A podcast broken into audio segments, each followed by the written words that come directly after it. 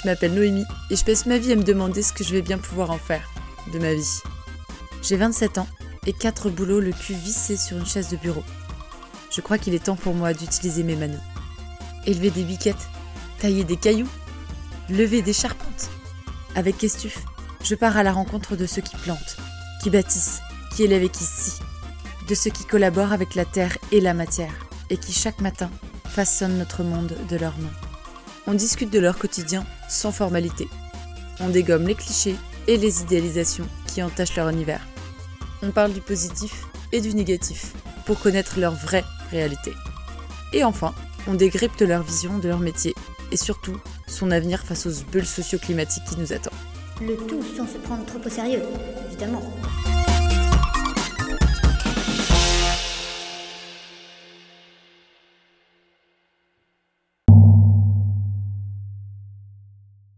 Avant de commencer cet épisode, j'aimerais faire un maxi big up à une héroïne aux super pouvoirs créatifs. Elle est directrice artistique, graphiste, illustratrice, elle fait du printé du 100% digital. Elle s'appelle Lorraine Kopman et c'est ma copine.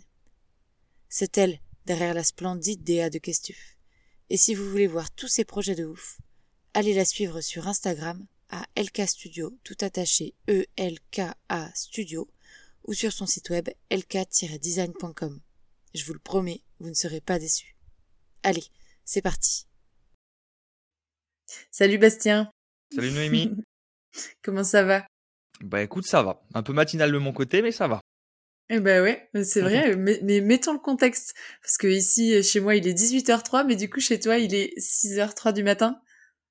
Effectivement, 6h03 du matin, oui. Un dimanche, un dimanche matin en plus.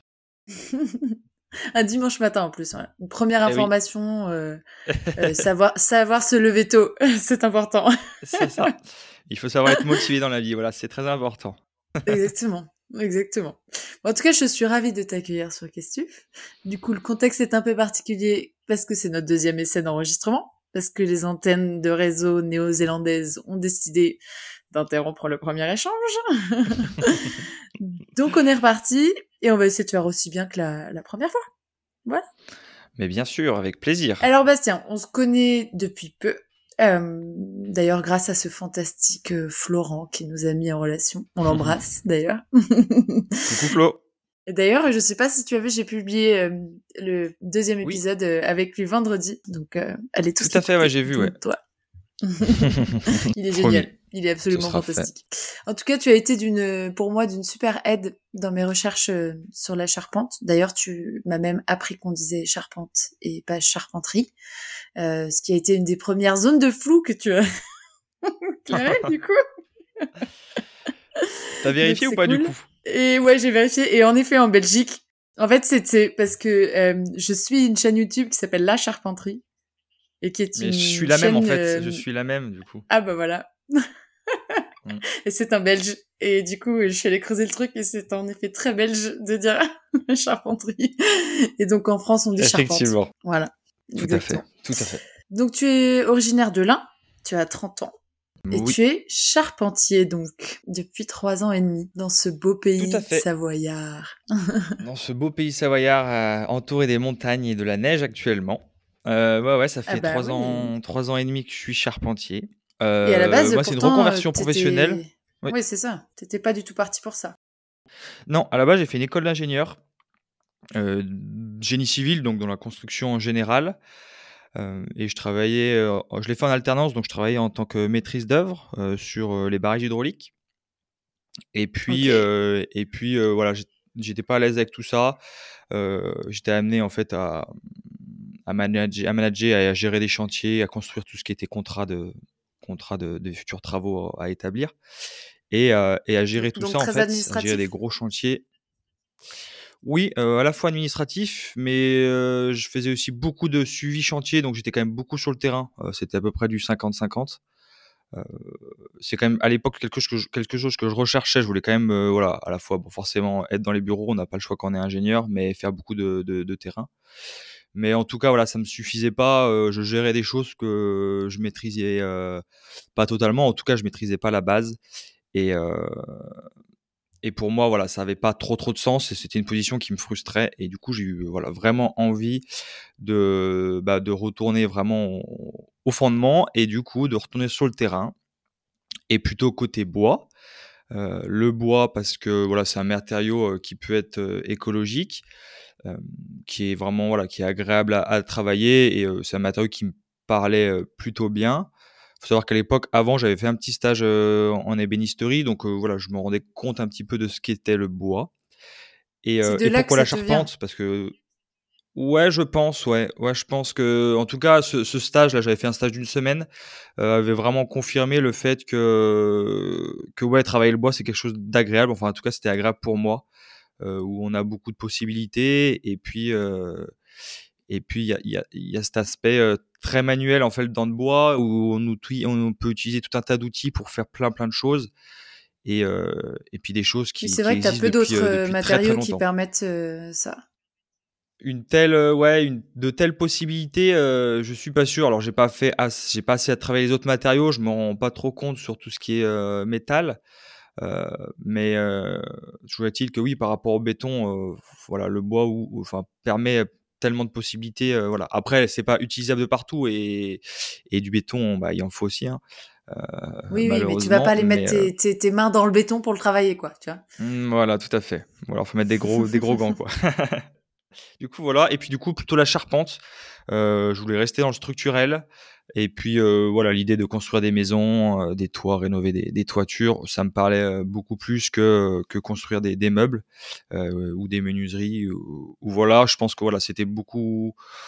c'était un métier plus fait pour moi que tout ce qui est menuiserie, ébénisterie et autres. Donc voilà, c'est ce qui explique ma reconversion en tant que charpentier. Et du coup, est-ce que tu peux me décrire le métier de charpentier en autant de mots que tu veux, du coup. Je dis pas en trois mots parce que. Cette fois-ci, voilà, cette fois-ci, de toute façon, t'avais vu que j'étais pas arrivé à le faire en, trois, quatre mots. Non, j'ai vu, exactement. Mais je peux le faire un tout petit peu plus court. Je vais essayer. Non, euh, ce que je t'avais dit, c'était que que c'était le, c'est un métier qui est très très varié. C'est la chose qui m'a le plus marqué moi quand je suis arrivé dans ce métier, où je m'attendais pas à un métier aussi varié.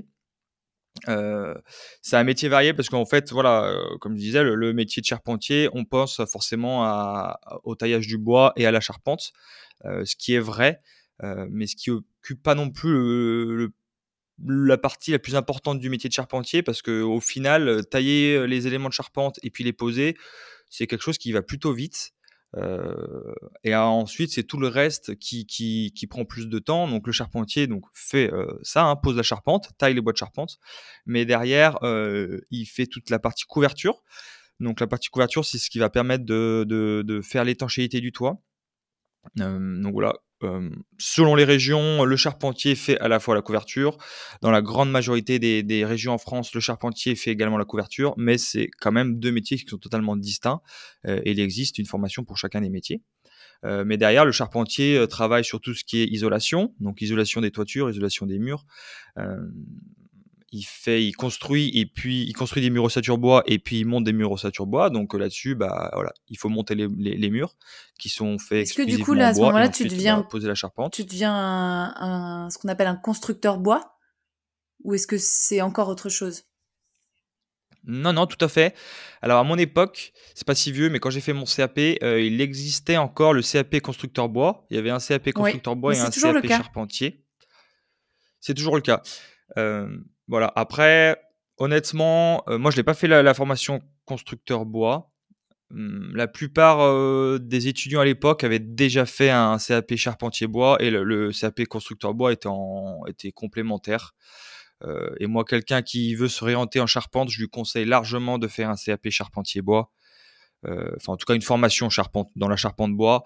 Et ensuite, si vraiment il veut se former sur la construction bois, il peut faire un CAP, mais il faut d'abord prioriser la charpente bois euh, parce que le sature bois, ça reste plus simple quand même.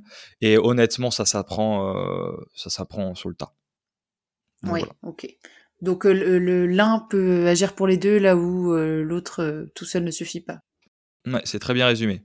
Et puis le charpentier fait également tout ce qui est isolation, étanchéité à l'air, du bardage. Donc ça c'est toute la couverture des, façades en, en, bois. On peut faire de la terrasse de piscine, on peut poser du Velux. Et très régulièrement, on du pose des, des... Ou pas? Ouais, on peut, on peut, j'en ai déjà fait.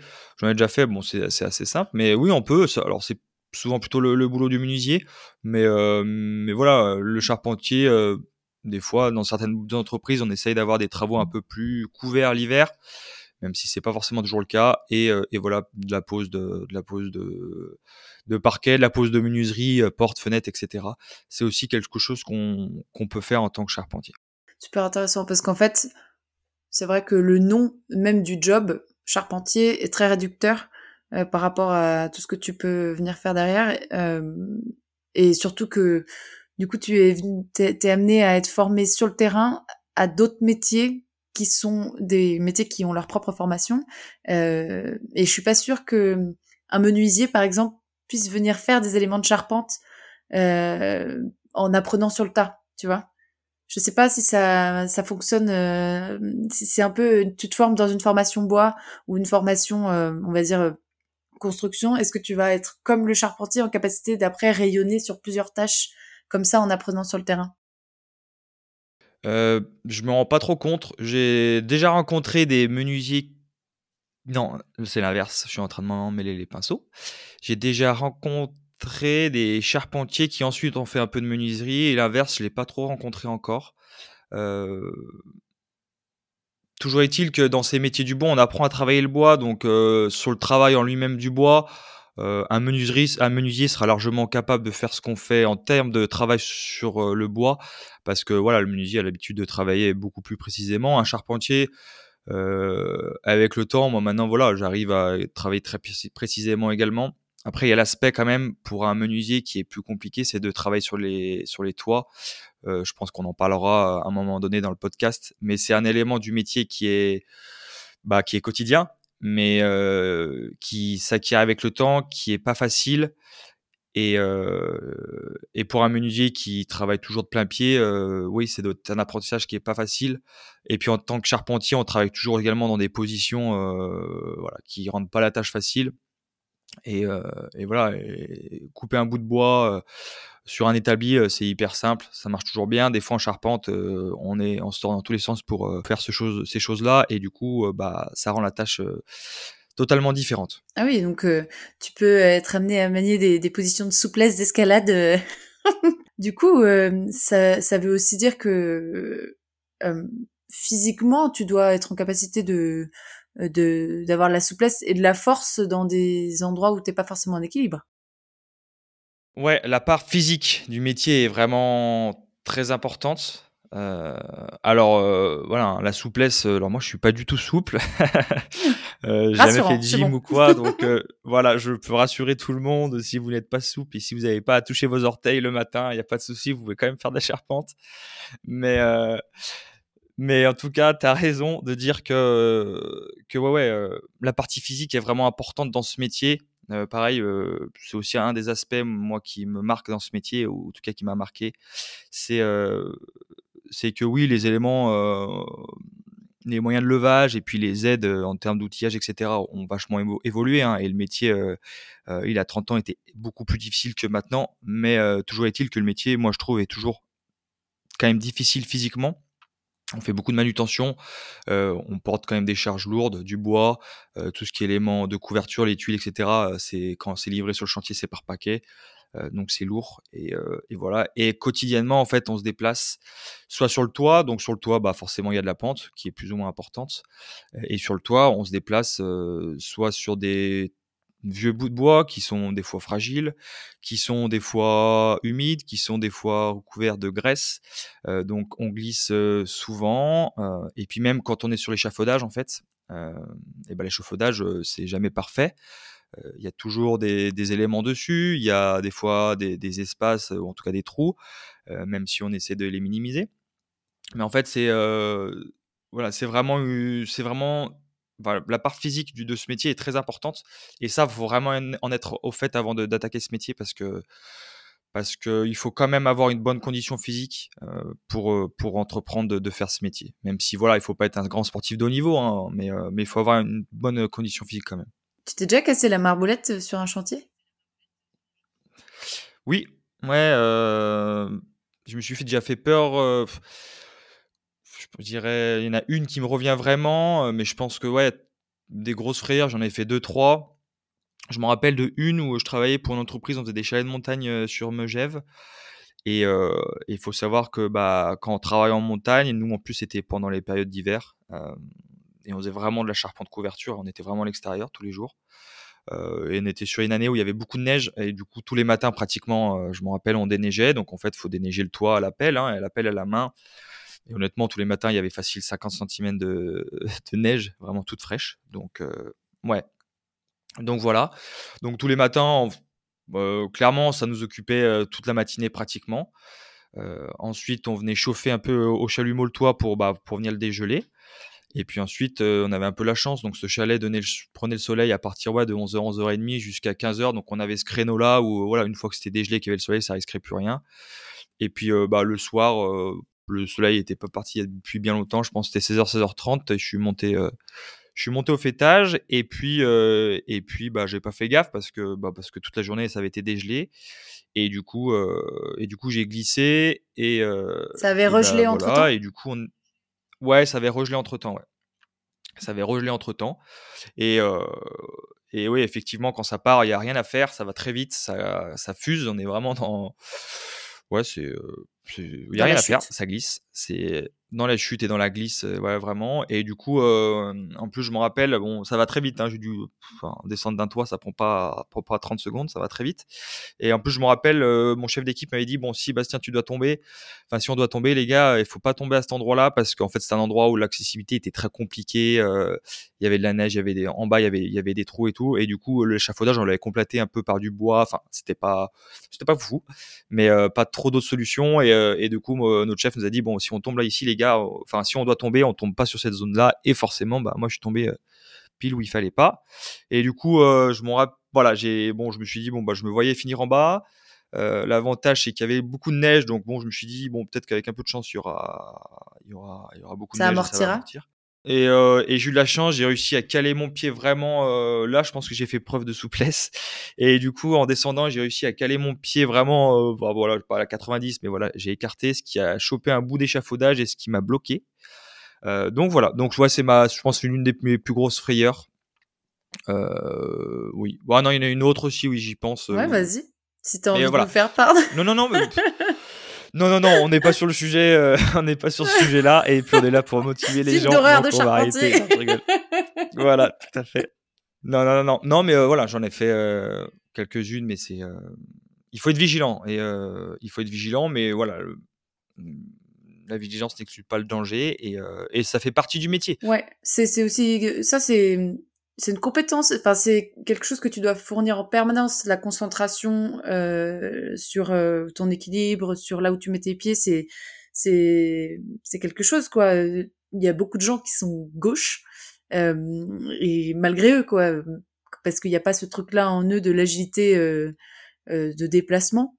Et typiquement, ça peut être des gens qui se mettraient plutôt en danger facilement sur ce genre de, de, chantier et de, situation, tu vois. Donc euh, c'est bon à savoir aussi euh, avant de se, se lancer dans ce genre de, boulot. Ok, intéressant. Bon, en tout cas, je suis ravie de te voir en entier. oui, oui, oui, on touche du bois. Mais, euh, mais en tout cas, non, ce que je voulais dire, c'est aussi c'est quelque chose qui s'acquiert avec le temps. moi, je me rappelle quand j'ai débuté, en fait, on acquiert un peu une marche qui est plutôt fine et, et, délicate sur les toits, même si on se déplace vite, mais avec un pied fin.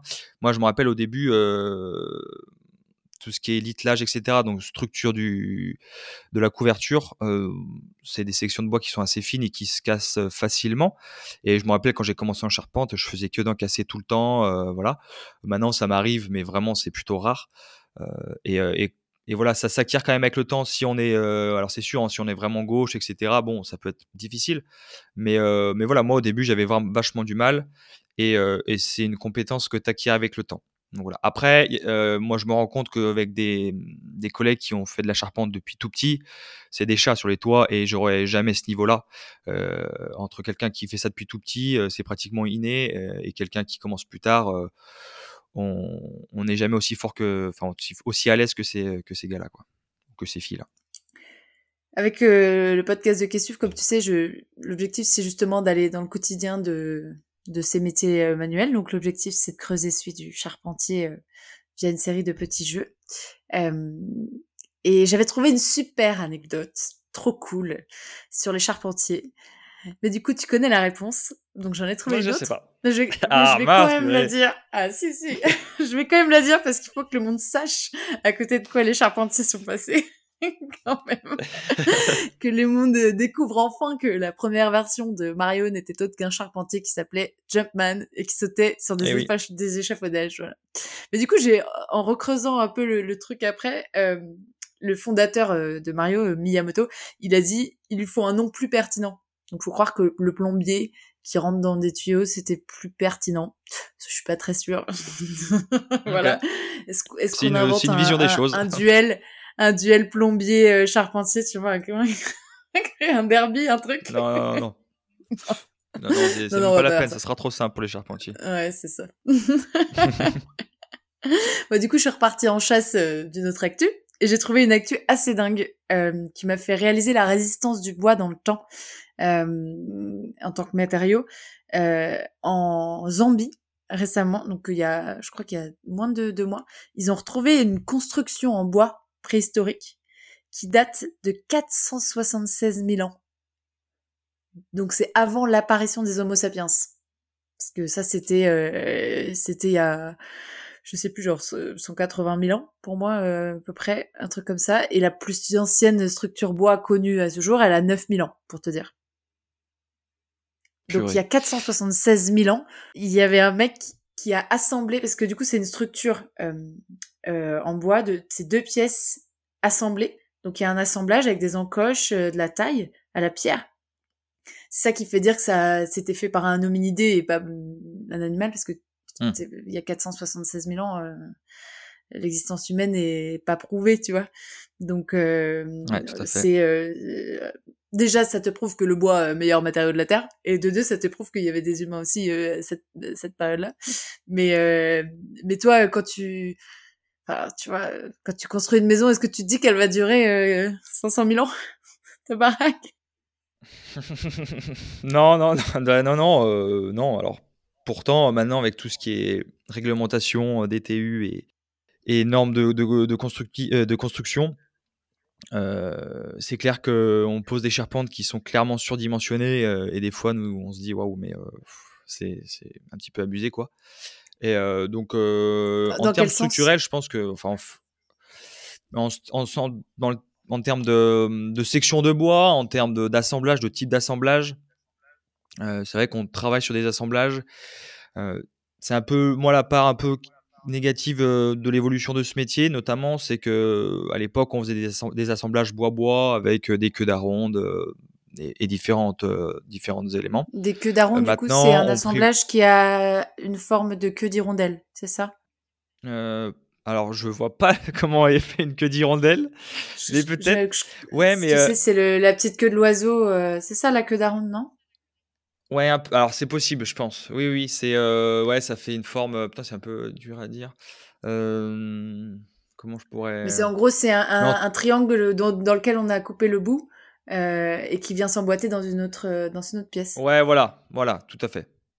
En gros, c'est ça, mais c'est ça, tout à fait. Et euh, c'est un des assemblages, euh, un des assemblages typiques de la charpente, qui se fait quand même de moins en moins malheureusement parce que, bah, parce que ça demande un peu de, de travail de taille. Donc voilà, et puis que maintenant, de par tout ce qui est assemblage mécanique, donc avec soit de la vis, soit des éléments métalliques, eh bah forcément qu'on a des résistances qui sont beaucoup plus importantes. Mais du coup, de ce fait-là, bah, maintenant, on privilégie beaucoup plus ce type d'assemblage que bah, un peu les, les assemblages classiques euh, uniquement euh, en bois. Donc voilà, c'est un, peu dommage. Mais en ce sens-là, ouais, les, maisons qu'on fait euh, voilà, sont de plus en plus costaudes structurellement. Et du coup, oui, elles tiendraient, elles tiendraient dans le temps. Ouais. Donc il faut que tu laisses un petit BF caché sur les charpentes que t'assembles comme ça, tu t'offres la chance de rentrer dans l'histoire un jour dans, quelques milliers ou centaines d'années, tu vois. on retrouvera les constructions et on saura que Bastien Ferrando est passé par ici, tu vois. non mais euh, bah, tu fais bien d'en parler. Toi, je pensais pas en parler, j'y pensais, j'y avais pas pensé. Mais euh, en vrai, c'est quelque chose que je fais euh, tous les chantiers, je les signe. J'avais lu un livre Ah! sur. C'était un menuisier, en fait. Alors, je me rappelle plus trop, ça fait un moment que je l'ai lu. Mais en fait, c'est dans un château, ils avaient démonté, enfin, ils avaient fait une rénovation. Et surtout, ce qui était planché, en fait, ils avaient retrouvé un écrit d'un menuisier qui racontait sa vie voilà, à l'époque. Et du coup, en fait, ça avait permis notamment bah, de comprendre un peu comment on vivait à l'époque. Alors, c'est pas une, une, époque très ancienne, hein, mais je c'était peut-être 1600, 1700. Mais voilà, ça a permis de, de comprendre plein de choses. Et du coup, bah, je me suis, enfin, du coup, j'avais trouvé ça hyper intéressant. Moi, j'aime bien l'histoire, donc j'avais trouvé ça trop bien. Et du coup, j'ai gardé ce truc quand, voilà, moi, j'ai essayé de signer chacun de mes chantiers où, où je signe. Et puis souvent, j'écris une petite phrase qui me passe par la tête à ce moment-là. Donc, donc voilà. Donc, quand vous écouterez le podcast, Genre, tu signes en, en gravant? d'années, peut-être que. Je non, souvent je oui, alors oui, c'est vrai que j'ai pas enfin j'ai pas pensé. Non, je signe soit en gravant mais souvent au crayon à papier donc bon, je sais pas la durée de vie de, du crayon à papier ah, sur bah un ouais, bois. je sais pas si, du... si ouais, mais si... ça. C'est du bois qui est Ah couvert ouais. donc je sais pas. Je sais pas. Donc si, euh, si on, pas, mais- on retrouve une phrase du style euh, j'ai mangé trop de reblochon à midi euh, slash Bastien Ferrando, on saura que c'était toi le charpentier quoi. Ouais ouais oui. Ah oui, puis c'est pas des, des phrases vraiment voilà, c'est pas un peu ce genre de phrase du coup hein, donc euh, Ah ouais? donc, euh, donc, oui, oui, ah oui, non, ça va pas chercher non plus bien loin. C'est ce qui me passe par la tête. C'est souvent sur la journée, euh, voilà, un événement qui s'est passé dans la journée, je le mets et puis, euh, et puis voilà. Génial, génial, j'adore, j'adore l'idée. Et attends, sur un chantier il y a plusieurs charpentiers, donc il pourrait y avoir plusieurs signatures sur un seul et même un seul et même édifice. Peut-être, peut-être. Moi, je le dis pas trop. En fait, à chaque fois, je, je le dis pas à mes collègues que je signe mes chantiers. Euh, donc voilà. Une fois, je me suis fait avoir euh, un- sur une lame de, de bardage. J'avais écrit quelque chose derrière, et puis, euh, et puis c'est moi, je la taillais, lui, il la posait, et puis il l'a prise dans l'autre sens. Et il a vu, du coup, il a lu, et, et voilà. Donc, je me suis fait avoir une fois. Heureusement, j'avais rien écrit il sur t'a lui. réprimandé? Mais- Non, non, non, non, oh, non, non, non, pas du tout. ouais, mais ça l'a fait rire. Non, non, non, ça l'a fait rire. Ok. Ah oui, Mais, parce euh, que si tu commences à écrire des trucs, euh, euh, mon chef est un trou du cul, euh, globalement, ça va commencer à t'apporter des embrouilles. Surtout que c'est déjà arrivé, j'ai déjà écrit ce genre de choses, donc, euh, Non. donc oui, oui. Ok, d'accord, génial. bon alors, je te propose de passer au premier épisode, euh, au premier épisode, au premier jeu de ce de ce podcast que j'appelle le Askip Quiz. Euh, et le principe, c'est de, voilà, c'est de, de venir un peu euh, polir les, idées reçues sur le charpentier euh, et de rétablir la, vérité aujourd'hui de ce que c'est vraiment euh, derrière ces idées reçues, la réalité. Donc le premier, c'est qu'il faudrait être bon en dessin et en maths pour être charpentier. Quand je dis en maths, c'est plus, plus spécifiquement en géométrie. Ouais. Et bah ça c'est ça c'est une vérité. C'est une vérité où où en fait ouais j'étais un peu surpris pareil en arrivant dans ce métier, mais c'est quelque chose qui voilà il faut alors faut pas être un, chercheur de la NASA euh, en mathématiques, hein, mais euh, mais comme tu dis le dessin est important plutôt à l'école. Enfin à l'école euh, notamment on, apprend le trait de charpente qui est quelque chose d'assez complexe. Euh, et c'est pas le dessin en lui-même, mais c'est un peu la, la vision dans l'espace, tout ce qui est perspective, qui est très, qui est très importante pour ça. Après, ce trait de charpente euh, en entreprise, malheureusement, on l'utilise pratiquement plus. Euh, voilà, parce que les entreprises travaillent qu'avec des logiciels euh, assistés, 3D. enfin de DAO. Mm. Voilà, tout à fait. Euh, donc voilà. Par contre, euh, voilà, les notions de géométrie et puis le calcul mental sont très importants. Le théorème de Pythagore, il faut le connaître euh, par cœur parce qu'on l'utilise tout le temps. Il faut, voilà, on trace des traits carrés à la main. On fait beaucoup de calculs mental, euh, des calculs de, de répartition, des calculs. voilà, c'est du calcul simple. En lui- en lui-même, le calcul est simple. hein, c'est du calcul mental. hein, c'est de la division, la multiplication, la- la- l'addition et tout. Par contre, c'est la réflexion avant qui est, qui est une réflexion entre guillemets un peu mathématique. Et du coup, euh, ouais, c'est pratiquement au quotidien qu'on qu'on utilise ce genre de choses. Donc, euh, mais ça rend, le, ça rend le truc intéressant et des fois, on faut Mais il y a un peu de technique quand même. Ouais. Ouais, non, c'est accessible à tous. Après, il y a un peu de technique. Euh, voilà, il faut, il faut savoir euh, calculer, voilà, faire des additions et multiplications, etc. Et puis réfléchir. Et puis ça vient avec le temps, mais du coup, ça rend le, le- le truc quand même intéressant. Mais ouais, c'est accessible à tous. C'est bien, c'est bien parce que c'est des... ça montre aussi que certaines idées véhiculées ne sont pas erronées, donc c'est une bonne chose.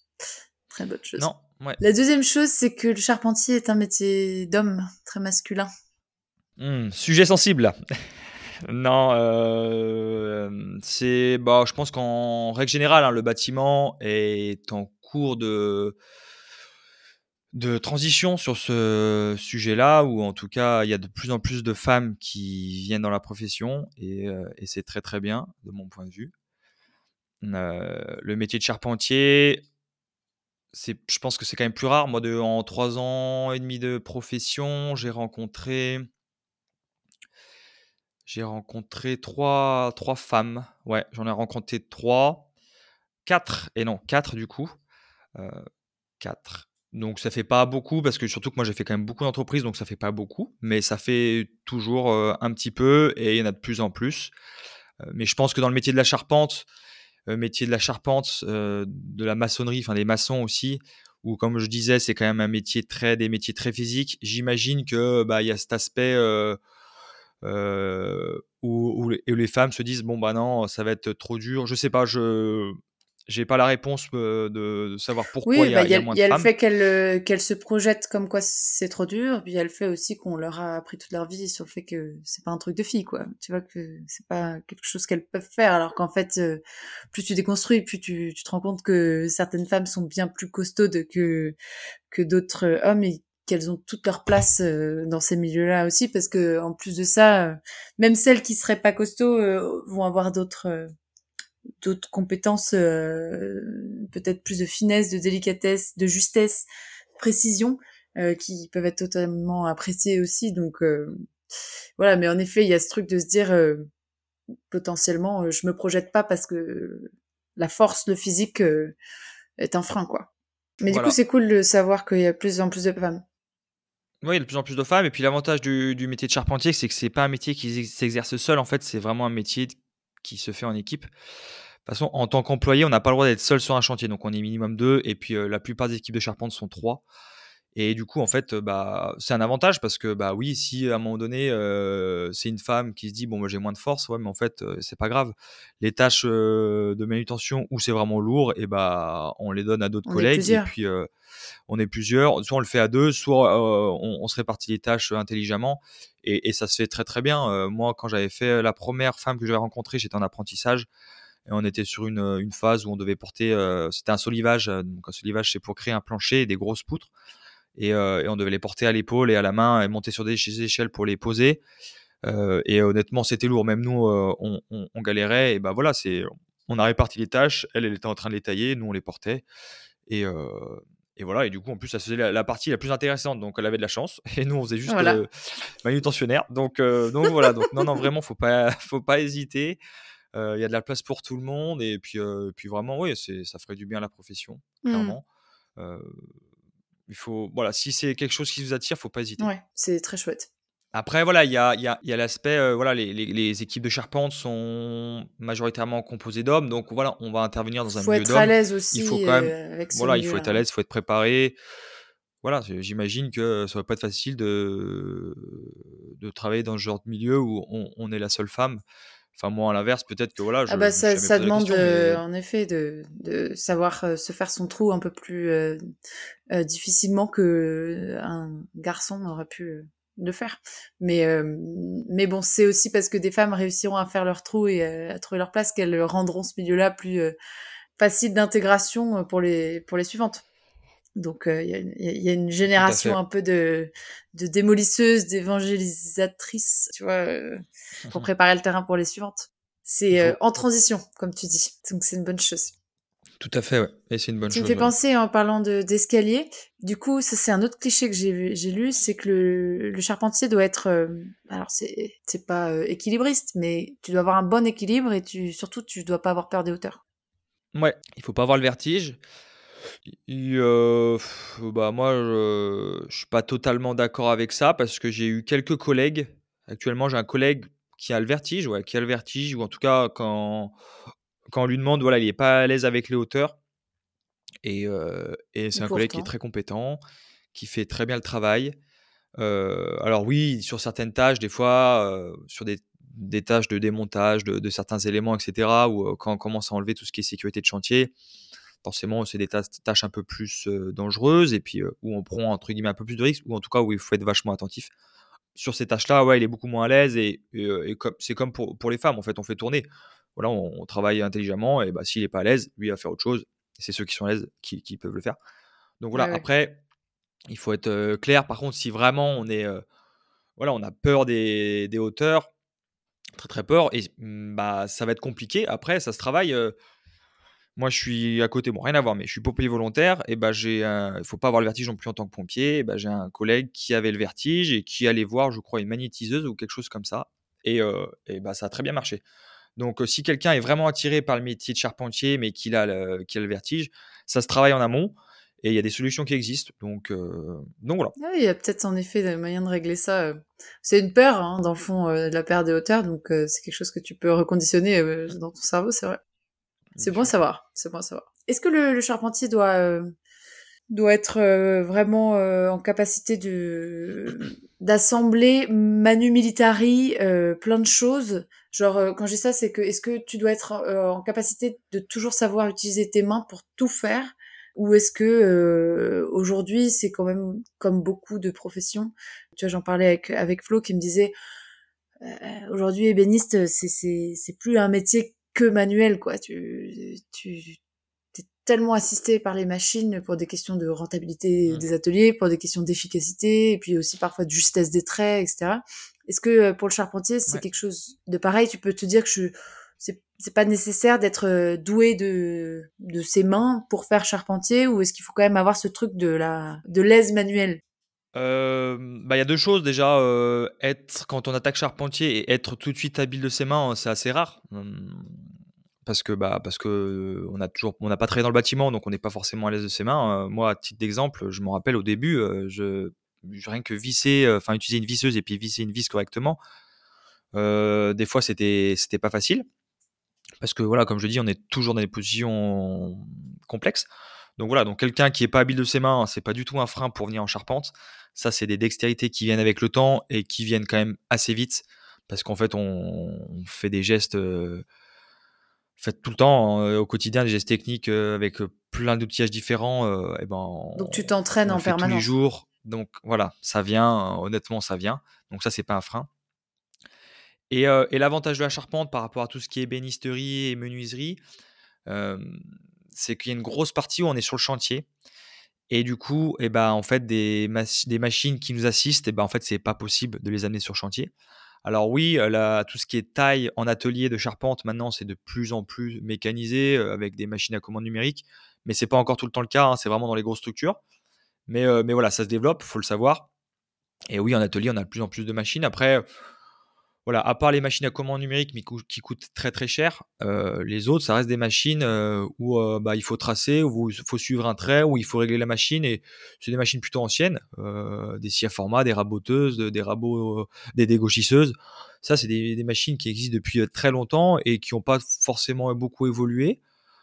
donc, il faut quand même un, savoir, un certain savoir-faire. Et puis derrière, non, sur le, sur le chantier, on est pas tant assisté que ça, ou ouais, comme je te dis, oui, on utilise des machines, mais des scies circulaires, des tronçonneuses, des visseuses, mais, mais après, derrière, bah, c'est à nous de faire le taf et c'est à nous de bien tracer, de bien suivre les traits, de, réfléchir comme il faut. Et du coup, par rapport à ça, je pense que ouais, le métier de, charpentier, on, garde cet aspect très où la, la partie humaine est quand même très importante et où le savoir-faire reste encore très important, même si j'imagine qu'un ébéniste et un menuisier, hein, il faut avoir un savoir-faire qui est qui est tout aussi important que qu'un charpentier. mais nous, on est un peu protégé par rapport à la partie chantier. Quoi. Et est-ce que du coup ces tâches-là sont un peu répétitives? Est-ce que tu rencontres une notion? Parce que tu disais au début que c'était un métier très varié, donc j'ai tendance à me dire qu'il n'y a pas forcément de répétition, mais peut-être que tu as certains gestes à ce niveau-là qui sont très répétitifs. Bien sûr, ouais, bah, enfin, façon, dans, comme dans tout métier, hein, il y a une phase de, de, répétition qui est, qui est indéniable. Enfin, c'est obligatoire. Il y voilà, quand on fait un toit, il y a des, il phasages et bah, à un moment donné, on va faire ça, après, on va faire ça. Et sur tous les toits, c'est pareil. En tout cas, voilà, plus ou moins pareil, quoi. Donc, oui, visser, on le fait tous les jours. couper du bois, on le fait pratiquement tous les jours. mais après, mais après, dans une journée, on va pas faire que visser toute la journée. On va pas faire que, que couper du bois pendant la journée. C'est l'avantage du métier de charpentier, c'est que voilà, on commence, on charge le camion, après on va jusqu'au chantier, après on fait un peu de manutention, et puis après, suivant la tâche, et ben voilà, soit soit on travaille sur le bois, on pose la charpente, donc on est plutôt sur des moyens de levage, et puis euh, et puis tracer. placer de niveau, placer l'aplomb, etc. Soit donc, jamais vraiment deux journées pareilles, en fait. Bah si, si, si, parce que par exemple, quand on est sur une phase, euh, là, on était sur une rénovation thermique d'un toit, et bah, à un moment donné, euh, voilà, il faut débiter euh, la laine de bois. Nous, on travaille beaucoup avec la laine de bois, donc il faut débiter la laine de bois, puis ensuite la poser. C'était voilà une grosse, une grosse toiture, et bah, il y a eu deux jours de, pose de laine de bois. Donc pendant deux jours, on sait qu'on pose de la laine de bois. Voilà. Mais après ces deux jours, et ben on sait qu'on va pas toucher la laine de bois avant le prochain chantier. Mais du coup, il y a aussi ce truc-là du projet. Euh, tu vois, où t'es, t'es, pas dans une tâche qui fait pas de sens dans un ensemble. T'es vraiment dans une, toujours dans une pensée de, de, d'un projet dans son ensemble. Donc, euh, même si une tâche va être répétitive pendant quatre jours, tu sais qu'après, bah, il y, a plus de tâches dans ce projet-là et ça aura permis à ce projet-là d'avancer de telle étape à telle étape. Ça fait plus de sens aussi. Ouais, c'est ça. Et puis, comme je disais, on est quand même, on, on travaille en équipe, donc, mais souvent travailler à trois, pas plus. Et en fait, au final, tu prends part à toutes les tâches euh, bah, de, du chantier. Et ça, c'est agréable en fait. Tu vas pas juste faire, je sais pas, juste poser la laine de bois et puis basta. la plupart du temps, tu fais, euh, voilà, tu, tu, participes à beaucoup de tâches et du coup, c'est agréable. Et puis, comme les tâches qui sont pas agréables, genre euh, déplacer de la tuile et la, et la télé sur le toit, et bah, pareil, dans ce, en ce sens-là, on se dit bon, ok, c'est cette journée-là qui va être euh, qui va être emmerdante. Un peu relou. Mmh. Et euh, mais ça permet de, de, un peu relativiser et se dire bon, mais en fait demain c'est fini, puis demain voilà c'est ça et c'est plus. Oui, et puis du coup tu vois vraiment la chose prendre forme progressivement et ça, ça doit être très satisfaisant aussi. Ouais, tout à fait. Et alors j'en ai un autre, c'est le dernier que que j'ai, c'est que c'est un métier qui tarde à adopter le digital. Euh, et la technologie un peu plus globalement. Bon, il y a le, comme tu dis, il y a ces machines avec les à commande numérique, mais euh, c'est quand même un métier qu'on imagine encore très ancestral dans ses processus, ses manières de faire, euh, et qui a du mal à peut-être intégrer complètement cette vague euh, digitale qu'on a vue euh, sur les 25 dernières années, quoi. Ouais, peut-être. Alors moi, j'ai pas assez de recul pour, euh, te, dire comment a évolué le métier. Euh, je pense qu'un charpentier qui a déjà 30 ans de métier, lui, serait plutôt à même de, le dire. Euh, en tout cas, je pense que, pas sur le digital, mais en, tout cas en termes de, quand moyens, tout ce qui est moyens de levage et rien que les moyens de levage, bon, à une époque, il n'y avait pas des grues tout le temps, il n'y avait pas des camions avec une, une grue avec tout le temps sur les chantiers. Maintenant, c'est quand même c'est pas tout le temps, hein. Voilà, c'est pas tout le temps. Moi, je sors d'un chantier là où on n'en avait pas. Mais, mais dans la plupart des cas, il y a déjà cet élément-là qui fait que ouais, ça nous facilite quand même grandement la tâche, le fait d'avoir un moyen de levage. Après, sur le digital, ouais, on a. Ouais, tu as peut-être raison. Ou, bah oui, les outils ont évolué, mais à la fois, ça reste, ça reste dépendant de l'opérateur, quoi. Mais, mais moi, je trouve que c'est pas plus mal. Honnêtement, je trouve que c'est pas plus mal parce que bah, voilà un métier où, euh, où au final euh, je me dirais bon bah, c'est que la machine qui fait pratiquement tout euh, ouais, j'y verrais aucun sens et en fait j'aurais l'impression de ne pas avoir d'utilité. Donc c'est moi je trouve que c'est pas plus mal. Je, suis d'accord avec toi. après tu vois il y a des professions qui n'ont pas choisi ça pour des questions de, de rentabilité d'optimisation de, mmh. de, de, de, la production. Ben en fait le digital est venu et puis ça a tout cassé quoi. Et t'as des gens qui mmh. même s'ils trouvaient que c'était bien fait euh, puis euh, satisfaisant pour eux dans leur quotidien euh, de le faire à la, à la, main ils ont pas eu le choix le digital s'est imposé à eux tu vois. Et je trouve que le métier de charpentier moi de l'extérieur de mon visu de quelqu'un qui, qui, qui est pas dedans qui connaît pas c'est encore un métier que je m'imagine traditionnel tu vois, que je m'imagine fait. Euh, Bien sûr. Voilà, Après, euh, comme je disais tout à l'heure, voilà, euh, sur chantier, on... c'est encore très très manuel. Après, voilà, par contre, en atelier, la taille s'automatise de, de, plus en plus avec des machines à commande numérique. Et pareil sur le chantier, on est quand même de plus en plus aidé. voilà, on utilise énormément la circulaire. À une époque, bah, il n'y avait pas de circulaire, donc c'était tout à la Siegoin ou, euh, ou par, par exemple euh, voilà le rabot le rabot manuel la c'est cette euh, c'est cette vraiment cette scie qu'on connaît avec la poignée et puis qui fait un grand bec c'est ça ouais. C'est comme ça et qui fait ouais, c'est la scie du charpentier un, bruit d'enfer. Normalement elle fait pas trop de bruit. Si on l'utilise bien elle fait pas trop, elle fera toujours moins de bruit qu'une scie circulaire. Là-dessus c'est vrai. Non mais c'est vrai. Mais je, je mets des petites traductions des termes non, mais je vois quoi, mais tu commences à être calé en charpente. Hein. oui, j'ai regardé tellement de tutos. c'est pour ça. Non, mais ok. C'est euh, puis en plus le, le le fait que les machines à commande numérique ça coûte une blindasse, euh, ça explique aussi euh, l'incapacité de certaines entreprises à pouvoir euh, s'équiper de, de, ça et du coup de d'évoluer dans leur process tu vois parce que quand tu dois sortir 300 400 000 balles pour une machine euh, bien sûr. bah, elle a intérêt à, être bien rentabilisée derrière quoi. Donc euh, c'est c'est se projeter longtemps et de manière très sereine dans le temps quoi. Oui, après aussi, ce qui se fait maintenant, c'est des entreprises qui investissent uniquement dans ces machines-là et qui, du coup, ne font que de la taille et en fait, la, taille est sous-traitée. Et en fait, on travaille, par exemple, moi j'ai déjà eu travaillé pour des entreprises qui sous-traitaient la partie taille de charpente. Et nous, en fait, on réceptionnait uniquement les bois déjà tout taillés. Et, en fait, ces entreprises ont uniquement des, équipes de pose et puis des équipes d'atelier. Et, ça, c'est quelque chose qui se fait de plus en plus. C'est venu éclater le métier, en fait, en deux. Un petit peu, la, la taille vraiment, voilà, la taille bah voilà, pour ceux qui feront une formation de, de, de, de charpentier, CAP charpente, en tout cas, on fait beaucoup de, de, maquettes, de petites maquettes où on doit tailler euh, des charpentes euh, à format très réduit. Et, euh, et bah malheureusement, voilà, c'est cette taille-là, c'est quelque chose qu'on on voit de moins en moins en entreprise. Moi, je l'ai encore très peu vu. Je l'ai fait dans une entreprise, mais parce que justement, la machine à commande numérique était en panne et du coup, bah, ils n'avaient plus de solution. Mais sinon, ouais, il y a encore des petites structures qui le font, mais malheureusement, ça se raréfie et et par rapport à ça, ouais, voilà, bah, c'est un peu le, la partie un peu dommage de l'évolution. Mais oui, comme et ça. puis ça a le temps de changer euh, encore. Mais voilà, mm. on perd un peu, je pense qu'on perd un peu là-dessus.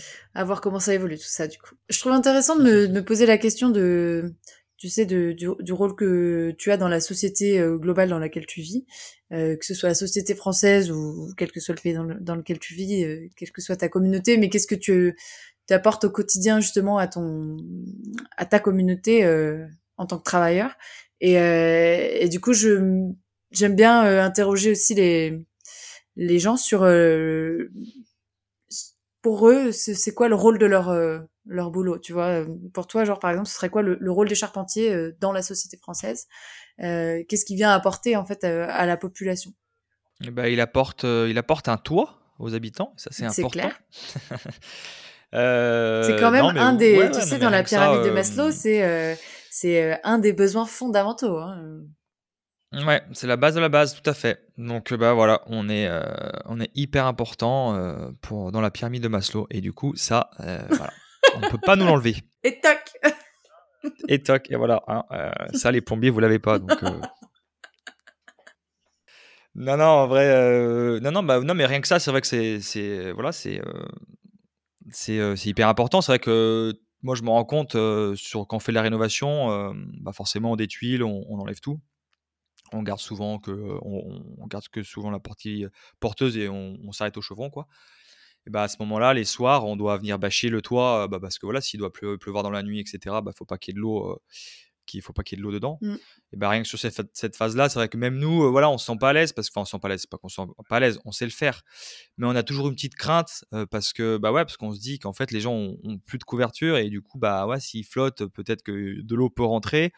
Et à ce moment-là, on sent toujours que les clients aussi sont, sont effrayés parce que bah voilà, euh, ouais, ils se sentent un peu entre guillemets, enfin, pas démunis, mais voilà, on se sent un peu moins protégé alors que voilà, c'est sensation d'insécurité. La couverture. Mmh.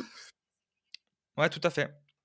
Et, donc, rien que par rapport à ça, voilà, c'est un peu ce que peut apporter le charpentier, mais tout un tas d'autres choses, un réel savoir-faire. voilà, je trouve que le métier de charpentier, bah, il y a un réel savoir-faire, mais comme tous ces métiers manuels, hein, mais, mais voilà, un réel savoir-faire, des compétences aussi, parce que le charpentier, c'est pas juste quelqu'un qui vient couper du bois et assembler du bois.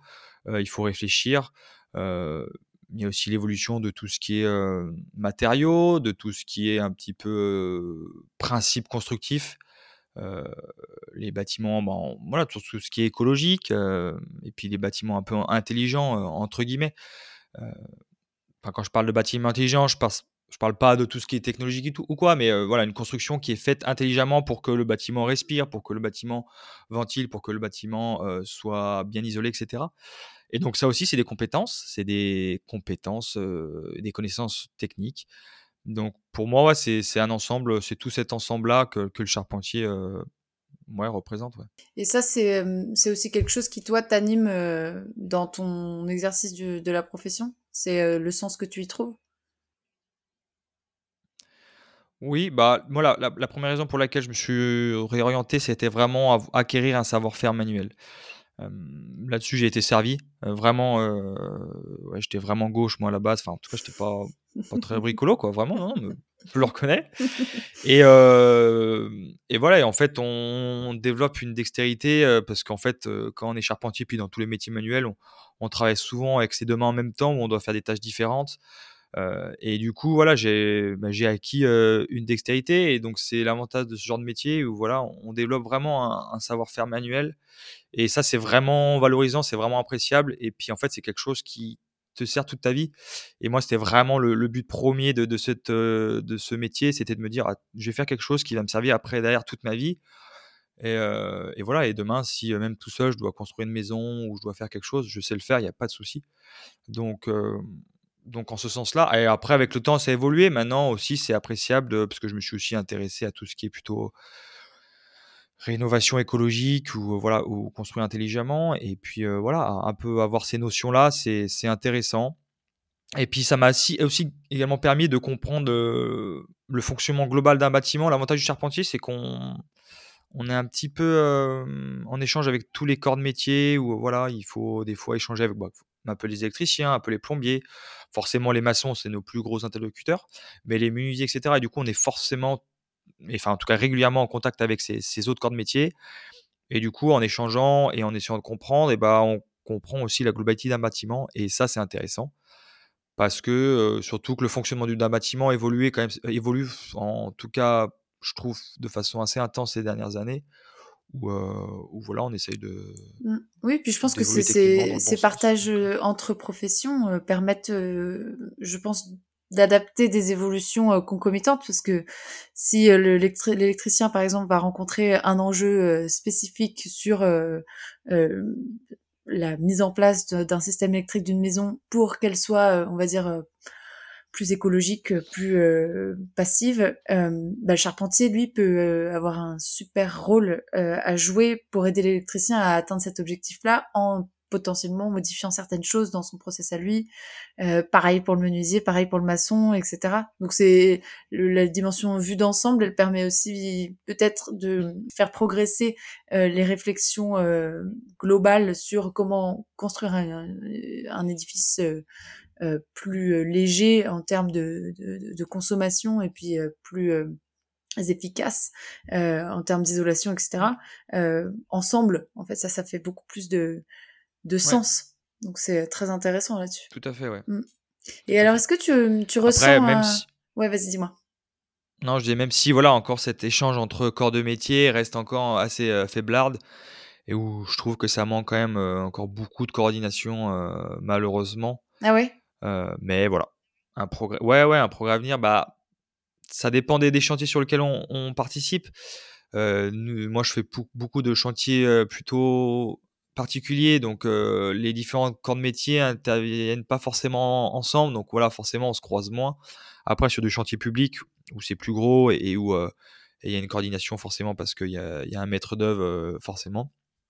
Là, c'est plus intéressant, il y a des réunions, il y a ce genre de choses. Et c'est parce que ça, manque, ça manquerait d'outils, par exemple? Ou c'est juste une, les choses qui font qu'en fait, ces métiers-là ne se croisent pas sur le chantier, du coup, il n'y a pas de communication particulière?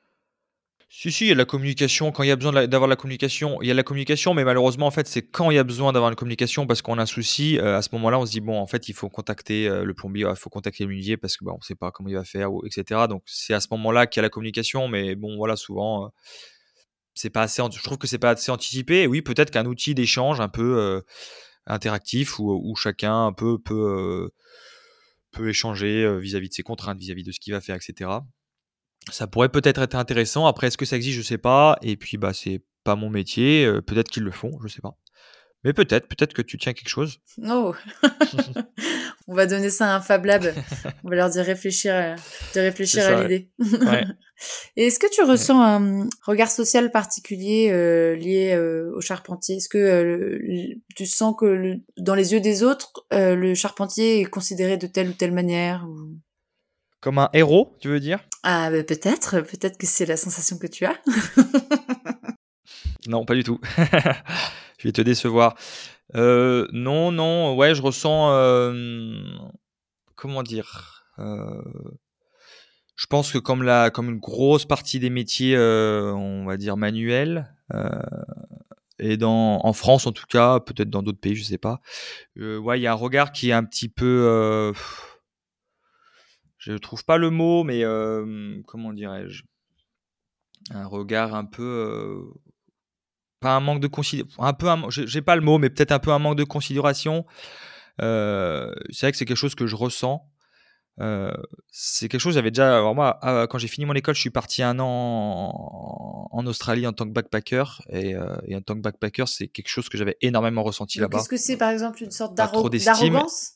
Sociale de dire euh, Ah, c'est pas un métier très euh, noble Ouais, peut-être qu'arrogant c'est un peu fort, je sais pas, mais en tout cas c'est dans ce sens-là. Je- je- J'arrive pas à trouver le peut-être le, le mot entre les deux, mais en tout cas ouais c'est dans ce sens que je veux aller. C'est ça, hein, c'est en fait, mais c'est pas que le métier je pense de charpentier, hein, c'est tous les métiers. hein. Oui, oui. Euh, mais parce que je pense qu'on est un peu dans, dans des générations où euh, bah, ce genre de Les- métier, les, on- métiers manuels particulièrement. Ouais, mais du coup, voilà, il est pas rare de, de le ressentir, même vis-à-vis un peu des clients. Alors, il y a des clients pas du tout, euh, vraiment euh, adorables, enfin adorables, voilà, mais, euh, mais c'est vrai que des fois, on, on le sent de. Mais ils disent rien de spécial, hein, ils sont pas. Voilà, ils- mais ça se sent, quoi. Ouais. Ça se sent, et ouais, c'est quelque chose de. Alors, moi, ça, ça m'affecte pas parce que, bon, parce que ça m'est égal. Moi, je, voilà, je fais ce que je veux. Mais je trouve ça dommage, par contre, je trouve ça dommage parce que. Bah parce que voilà, c'est c'est un peu un reflet de, de, de, de comment comment la société fonctionne, euh, en tout cas en France. Et du coup, euh, ouais, je, je pense que, mais je pense que ça fait quelques années que, enfin, depuis même quelques décennies, où tous ces métiers, la manuelle, ont pas été, sont pas très bien valorisés. Euh, mais il y en a plein d'autres métiers. Il n'y a pas que des métiers manuels. hein, Il y a plein d'autres métiers. Mais mais voilà, ce genre de métier, Oui, ouais, et je trouve que c'est un peu dommage le regard que Ouais, voilà. Et ça participe au fait que bah ouais, euh, du coup, il y a peut-être moins de personnes qui ont envie d'essayer et euh, et bah, et bah, du coup, ça aide pas. Enfin voilà, c'est euh, voilà. Donc voilà, ouais, il faut être préparé à ça, mais euh, faut pas y faire attention. Après voilà, on fait ce qu'on veut et et voilà. Et puis comme je dis, c'est très très, en tout cas, ça a du sens et puis c'est très c'est très valorisant pour soi-même. On, apprend plein de choses et, Et je pense que c'est ça le après plus on est capable de faire plein de choses. Donc ouais, ouais, bon, de toute façon, oui, il faut faire les choses pour soi-même. Mm, c'est clair. Euh, un des trucs après lesquels moi je, je cours beaucoup avec le, le podcast de Questif, du moins c'est ça fait partie de l'intention euh, derrière ce, ce projet-là, c'est de dissiper le le flou qui flotte dans les esprits des gens lorsqu'ils s'imaginent un métier qu'ils connaissent pas. Et ce flou d'ailleurs, je pense, euh, est, est une des, des, des, des causes qui vient euh, provoquer un peu cette enfin en effet le mot est peut-être un peu fort mais cette arrogance sociale euh, dont on parlait avant Euh, mais ça fait aussi surtout que bah, c'est des métiers qui sont pas mis en avant dans leur éducation et que du coup ils s'imaginent pas du tout à quoi ça ressemble un quotidien de ce de ce métier-là. Là où d'autres métiers euh, peuvent l'être Euh, et je trouve que s'immerger euh, dans le quotidien des gens à travers euh, leurs histoires de taf leurs anecdotes c'est un moyen super sympa de d'éclaircir un peu ces zones d'ombre aussi et de déconstruire des idées qu'on aurait en tête des imaginaires. Du coup je te propose un petit jeu considérons que je sois euh, une, petite sciure de bois euh, bien humide, que je me colle euh, sous ta chaussure de sécurité un matin et que tu t'en rends pas compte. Quelle journée tu vas me tu vas me faire vivre? Déjà, est-ce que tu portes des chaussures de sécu? Hum, toujours. Toujours. Toujours, toujours, toujours.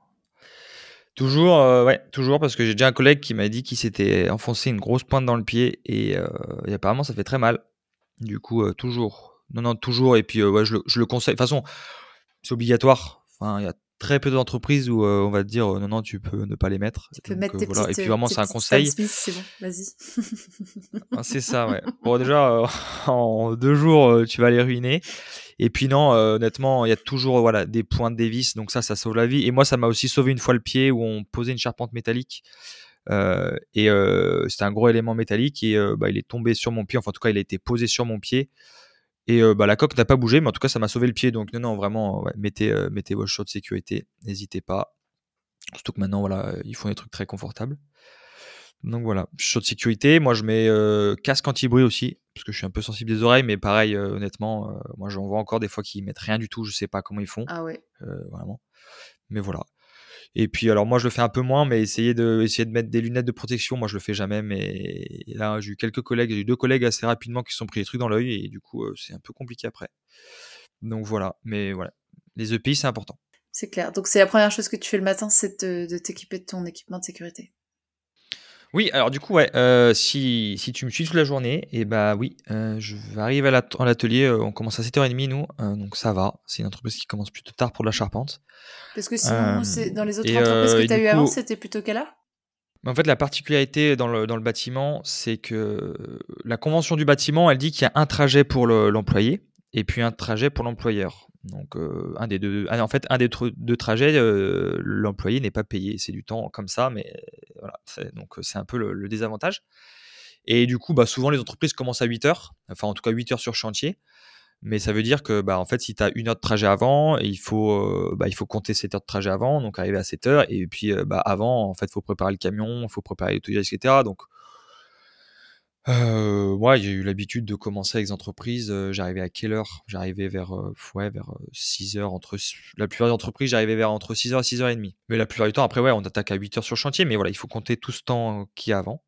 Donc voilà et moi là, dans cette entreprise, je commence à 7:30 parce que dans cette entreprise-là, le patron a fait le choix de d'inclure les les temps de trajet dans le temps de Donc ça fait que vous allez plutôt commencer sur du 9:00 sur le chantier que 8:00?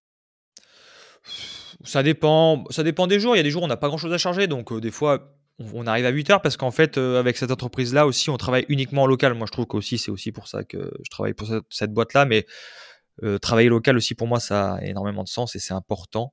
Et du coup, cette entreprise-là privilégie vachement les chantiers euh, locaux. Et du coup, euh, nous, grand maximum, on a entre 10 et 20 minutes de route sur les chantiers. Donc, euh, non, on arrive.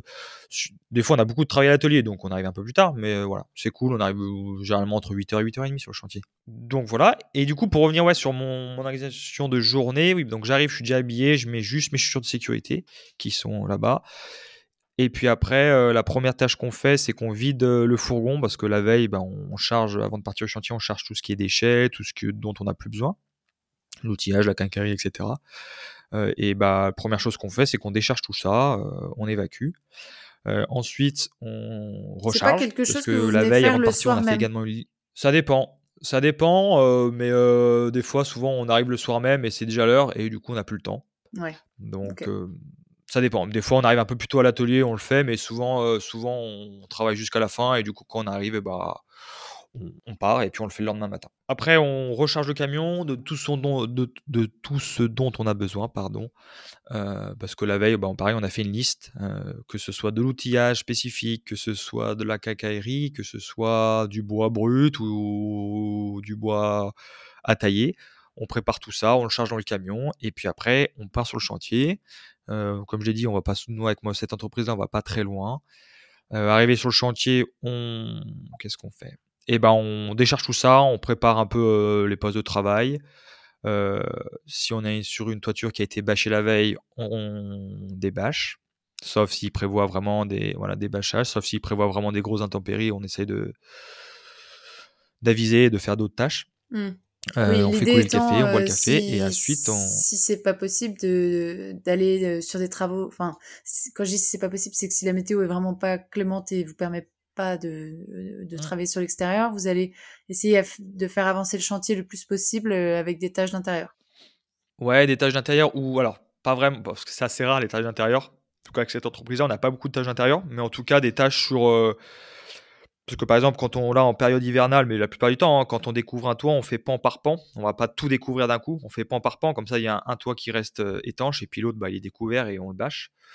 Et, euh, et bah voilà, quand bah là par exemple sur ce toit, il y avait un côté, il était fini de couvert, donc euh, mais il restait encore quelques bricoles et l'autre côté était bâché. Bah il y a une journée où ils annonçaient vraiment vraiment beaucoup de, flotte et bah tout ce qui restait de l'autre côté, de la taille de tuiles, un peu de zinguerie la tuile de rive, enfin plein de choses. Et ben, on a fait ça à ce moment-là pour laisser un peu de, bah, de temps pour l'autre côté et attendre que, que la pluie passe. Est-ce qu'il euh, y, a une, y a une certaine météo euh, no-go Vous vous dites, ça, on peut pas monter, c'est trop dangereux. Euh, quel est le, un peu le, tu vois, le, stade limite à partir duquel vous vous dites, non, là, faut bosser à l'intérieur?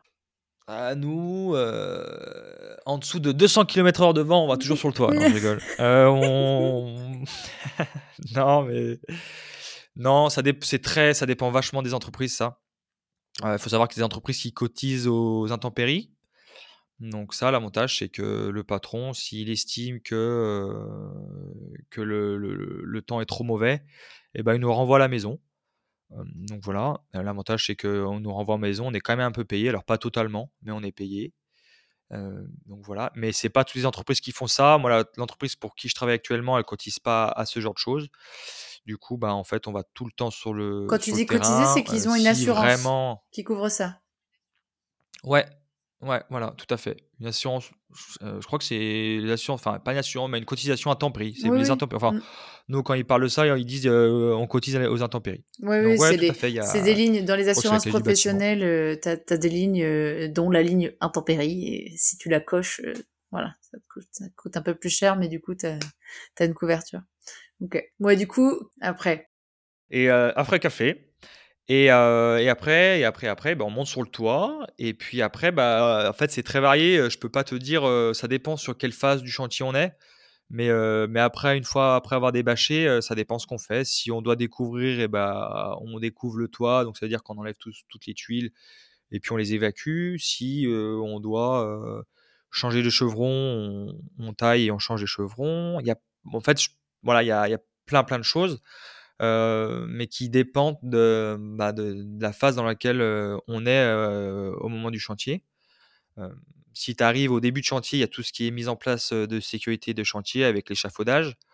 donc ça, ça prend en général suivant la taille de la maison, etc. Mais on, vient entourer toute la maison d'un échafaudage, ça peut prendre un jour et demi, deux jours, parce qu'il faut le charger sur les camions, l'amener, le décharger, le mettre en place.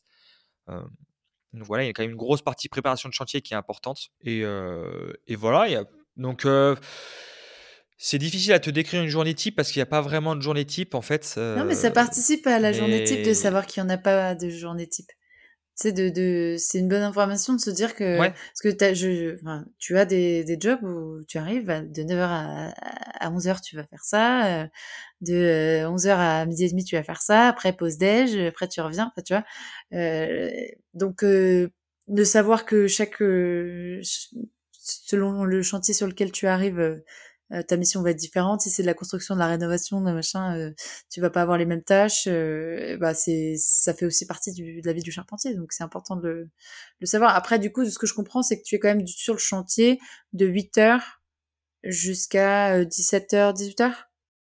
Ouais, bah c'est pareil, ça dépend des entreprises avec qui tu travailles, le nombre d'heures qu'on fait. La plupart des boîtes font 39 heures. nous, on fait 40 heures, mais on fait une semaine à 44 heures et une semaine à 36 heures, c'est-à-dire qu'un vendredi sur deux, on travaille pas donc nous, on fait 7h30, 17h30. C'est pas mal ce format de. Ouais, ouais, ouais, c'est bien, ouais.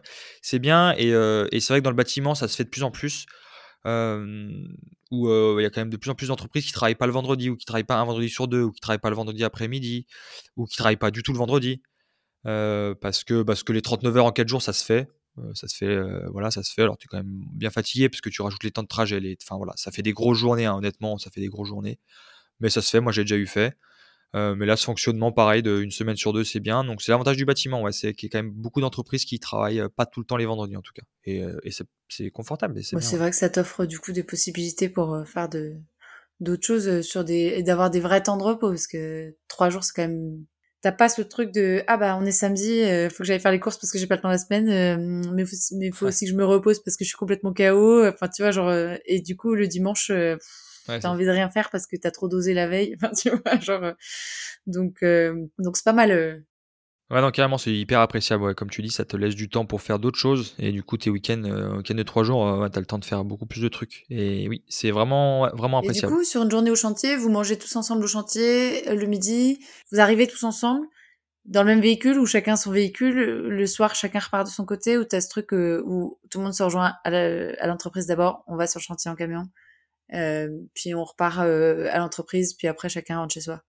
Non, non, euh, la plupart du temps, on reste en équipe, donc on est tout en équipe, donc on arrive tous à l'atelier, hein, tous les, les, différentes équipes arrivent à l'atelier, on dit tous bonjour, et puis après on, s'organise, enfin on reste en équipe, souvent de trois du coup, et, non, on monte dans le même fourgon, alors des fois on a besoin d'autres camions, hein. des fois il faut amener le camion grue, des fois il faut amener le camion ben, donc là bah on prend différents camions, mais quand il n'y en a pas besoin, on, on va tous ensemble avec le même camion sur le chantier. Des fois, il y a plusieurs équipes. Quand il y a vraiment beaucoup de taf ou qu'il faut mettre un, coup de boost, et eh ben, on vient à plusieurs équipes. Toi, tu as toujours la même équipe? Oui, enfin, oui, oui. Là, j'ai toujours la même équipe. après, avec eux, ça fait un petit moment que je travaille. Enfin, ça T'es sur un trio et, voilà, c'est le un peu le, ton noyau du quotidien, c'est ton trio. Ouais, trio. Après, il y a eu, euh, là, ces derniers temps, on avait un des, un des collègues qui était en arrêt, donc on était qu'en duo, euh, parce qu'on n'avait pas assez, on ne trouvait pas de monde, donc voilà. Euh, mais des fois, ouais, c'est plutôt trio. La plupart du temps, c'est trio. Ah, et après, des fois, on a, quand vraiment il y a besoin d'un coup de boost, on peut avoir un quatrième ou une autre équipe, mais ouais, c'est la plupart du temps, c'est le même trio. Et puis, et puis après, oui, on mange ensemble, on s'arrête, on fait les mêmes horaires, donc on mange ensemble. Et puis, et on finit le, boulot ensemble. du coup, tu as plutôt intérêt à, bien t'entendre avec ton équipe, quoi. Parce que c'est du, du H24 tout le temps. Euh... Ouais, c'est ça. C'est quand ça se passe bien, c'est agréable. Quand ça se passe moins bien, non, c'est pas agréable parce que ouais, tu travailles en équipe, mais en équipe réduite. Donc du coup, bah voilà, si tu t'entends pas avec quelqu'un, tu es toute la journée avec lui. et puis ouais, la charpente, tu travailles, tu as des tâches seules, mais tu jamais des tâches seules toute la journée. Tu travailles toujours au moins à deux il y a beaucoup de choses que tu fais à deux, ou en tout cas on fait les mêmes tâches en même temps. Euh. donc, euh, donc non, l'entente entre équipes euh, est importante. Donc voilà. Donc si ça se passe mal, je pense que il faut soit en discuter, soit aller voir ailleurs. mais mais ouais, c'est dommage de se cacher la vie parce qu'on s'entend pas avec ses collègues. Donc il y a suffisamment de boulot de partout pour pour s'entendre avec des. Et quand vous avez des responsabilités, je sais pas quel est le niveau de responsabilité est réparti à chaque personne de ton équipe. Euh, mais est-ce qu'il y a euh, potentiellement une sorte de hiérarchie dans cette équipe-là? Ouais, bien sûr, ouais. Bah, il y a un chef, un chef de chantier, et puis après, euh, et après les compagnons. dans les grosses, dans les grosses boutiques, quand c'est vraiment des grosses équipes, tu as un chef de chantier, un chef d'équipe, et ensuite les compagnons. Donc ta team de trois, c'est trois compagnons ou c'est un chef d'équipe, un chef de chantier, un compagnon. Un chef. Pardon. Oh, t'as vu, j'ai fait un doigt d'honneur à la fin. J'ai un chef de chantier. Oh. oh, c'est pas gentil ça. Désolé. La purée. ça fait plaisir. C'est très, c'est sympa. C'est accueillant, ouais. ouais, c'est accueillant, ouais. Non, je l'ai même pas vu en plus, donc. Euh, bah merde. C'est pas grave. Tu peux en refaire, je, j'ai pas vu. Refais-en, y a pas de souci. Euh, non, euh, non, du coup, dans mon équipe, il y a un chef de chantier et puis après, on est deux compagnons. Les chefs de chantier qui fait à chaque fois chef d'équipe. Donc, est-ce que c'est lui qui prend un peu cette. S'il y, a un certain stress euh, sur un chantier, c'est lui qui va le porter ou est-ce qu'il va vous le. Quand même, vous, vous, vous envoyez ce stress Comment est-ce que ça, ça se gère à niveau, tu vois, pression au boulot bah ça, j'ai envie de te dire, c'est propre à chaque chef de chantier. Euh, ça, c'est du management d'équipe. Donc après, bah ouais, si gère pas trop la pression ou quoi, bah oui, il va la, mettre sur ses équipes. Euh, moi là, je suis dans une équipe où c'est pas du tout le cas. Euh, après, ça dépend aussi. tu des chefs de chantier où oui, ils ont des compagnons, mais qui sont un peu novices. Donc là, oui, tu dois être derrière eux, les suivre.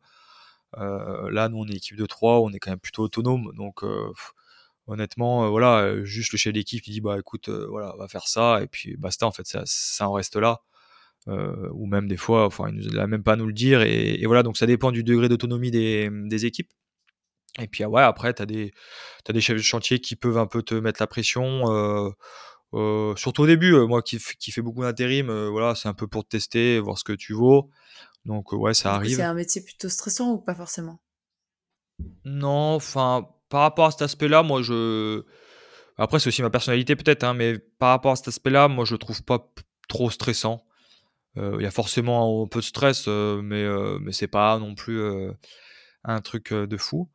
par contre, il y a un stress par rapport à tout ce qui est déplacement sur le toit, et on en parlait tout à l'heure, vraiment une attention permanente, et du coup, qui, peut inclure un peu un léger stress tout le temps, parce qu'en fait, tout le temps, tu dois être attentif à où tu, où tu mets les pieds, ce que tu fais, euh, on utilise quand même aussi des machines bah, potentiellement dangereuses. Mais euh, vraiment, moi, c'est surtout le déplacement sur les toits, etc. Où euh, je me rappelle au début, je rentrais, j'étais fatigué, alors que des fois, il y avait des journées où bah, on n'avait pas plus porté de trucs lourds que ça. Mais au final, en fait, c'est parce que bah, en fait, tu es tout le temps attentif où, où est-ce que tu mets les pieds, comment tu vas te rattraper si tu glisses. Et du coup, il y a surtout, moi, je pense que c'est cet aspect-là qui est, qui est, qui est vraiment important dans le métier, quoi. Mais non, après l'ambiance c'est bien. L'ambiance sur un toit c'est bien. Euh, quand il fait beau c'est hyper agréable. Euh, Ouais. Quand il pleut, c'est pas du tout agréable, mais c'est comme ça. C'est comme ça, ça fait partie du. Bah tiens, c'est une bonne transition avec euh, avec le petit jeu d'après parce que justement t'as t'as souvent ce truc de euh, l'image que tu te fais d'un métier puis la la réalité. Euh, je sais plus en plus, je sais pas toi, mais moi quand on me demandait ce que je faisais comme taf, euh, je déblatérais un, un petit discours en deux spies euh, et si on m'en demandait plus, je parlais rarement des trucs qui me faisaient chier quoi. Quand tu cherches à découvrir un, un job potentiellement pour t'orienter dedans, euh, bah, t'as que des vidéos YouTube euh, hyper vendeuses, euh, des fiches métiers euh, sans âme et ou des interviews carrément destinées au recrutement. Donc tu vas pas avoir euh, le fait que sur un toit euh, quand il pleut, euh, bah, c'est vraiment pas fun euh, métier de charpentier, tu vois. Et du coup pour ça, euh, je trouve que c'est important de pouvoir euh, essayer de changer un peu ça pour éviter d'é- d'idéaliser des jobs. Et alors toi, je sais qu'il y a des, t'as une manière de faire pour éviter de faire ça, c'est les stages dont t'es friand. Ouais. Moi, c'est le podcast, mais c'est une autre manière de faire. Donc, il y a les stages découvertes, allez-y, foncez, et puis il y a Questif, si vous voulez compléter. Ouais, il faut faire les deux, ouais. voilà, carrément. exactement. Du coup, si on essaye de, de voir si j'arrive à, moi, deviner les, les dimensions cool et moins cool de, de ton job de charpentier, je te propose donc de me lister des missions, des tâches, des activités que toi, tu fais au quotidien. Et moi, je dois essayer de deviner si c'est des choses que tu aimes faire ou que tu n'aimes pas faire. Ou si ça te prend le chou. Allez, c'est parti. Euh, Qu'est-ce que je vais te dire en premier? Eh bah, monter l'échafaudage ou démonter un échafaudage. Ouais, je pense que t'as une grosse partie manutention dedans. Et en plus, euh, comme tu disais tout à l'heure, un peu d'insécurité. Je pense que c'est pas très fun. Bien joué. Enfin, en tout cas, moi, j'aime pas du tout ça, ouais. Euh, Il y a quelques collègues qui aiment bien, mais la plupart des gens n'aiment pas trop cette partie-là. Ouais, c'est beaucoup de manutention, comme tu dis. Il y a des moments où c'est un peu euh, pas très sécure. Et puis, euh, et puis c'est long, quoi. Enfin, c'est long. euh, ouais, quand on doit monter euh, trois niveaux d'échafaudage, euh, c'est long, c'est rébarbatif, euh, c'est lourd quand même, même s'ils sont de plus en plus légers, mais ça reste lourd. Donc euh, non, c'est pas, c'est pas quelque chose qui est agréable et c'est pas quelque chose Bah, que tu vois, monter un échafaudage, c'est pas quelque chose que tu projettes dans le métier de charpentier. Tu vois? Non, non. Après, c'est compris dans ta formation quand même. En CAP, tu, verras- enfin, ouais, c'est quelque chose qu'on a une, deux journées, une ou deux journées. Je trouve que c'est important. Mais oui, clairement, oui, c'est pas quelque chose que moi non plus j'imaginais, parce qu'en plus le métier d'échafaudeur ça existe, mais il y a très peu de boîtes qui, en fait, les métiers d'échafaudeur c'est vraiment sur les très très gros chantiers d'échafaudage, mais sur le petit euh, petit échafaudage, non non, c'est euh, c'est les charpentiers eux-mêmes qui le mettent en place. Mais par contre, c'est très important, hein, c'est hyper important de le mettre comme il faut. Euh, Qu'est-ce que je peux te dire d'autre? Euh, Bâcher un toit, j'en ai parlé Eh tout à l'heure. bien, moi, je pense que du coup, pour le service rendu, c'est plais... enfin, tu vois, c'est plaisant dans le sens où, bah, tu sais que tu vas permettre potentiellement un endroit sec, une sorte de safe zone euh, pour euh, ceux qui sont en dessous. Donc euh, ça, c'est satisfaisant. Tu te dis que tu les protèges. Euh, mais par contre, du coup, si tu bâches le toit, euh, euh, l'exercice en lui-même, je sais pas si c'est très fun. Ouais, non, c'est pareil, c'est une tâche très très emmerdante. Je me permets de le dire. hein. Mais vas-y, permets-toi tout ce que euh, tu non, veux. Je t'ai fait un doigt d'honneur, donc que- franchement, tu, Ouais, hein, je peux bien tu faire peux ça quand dire. même. Non, ouais, après, comme tu dis, ouais, tout à fait. euh, alors, pour le service qu'on rend, mais après, c'est euh, une partie, euh, pareil, un- des fois un petit peu dangereuse parce qu'on bah, on doit marcher euh, sur la bâche, euh, donc ça glisse, euh, c'est compliqué.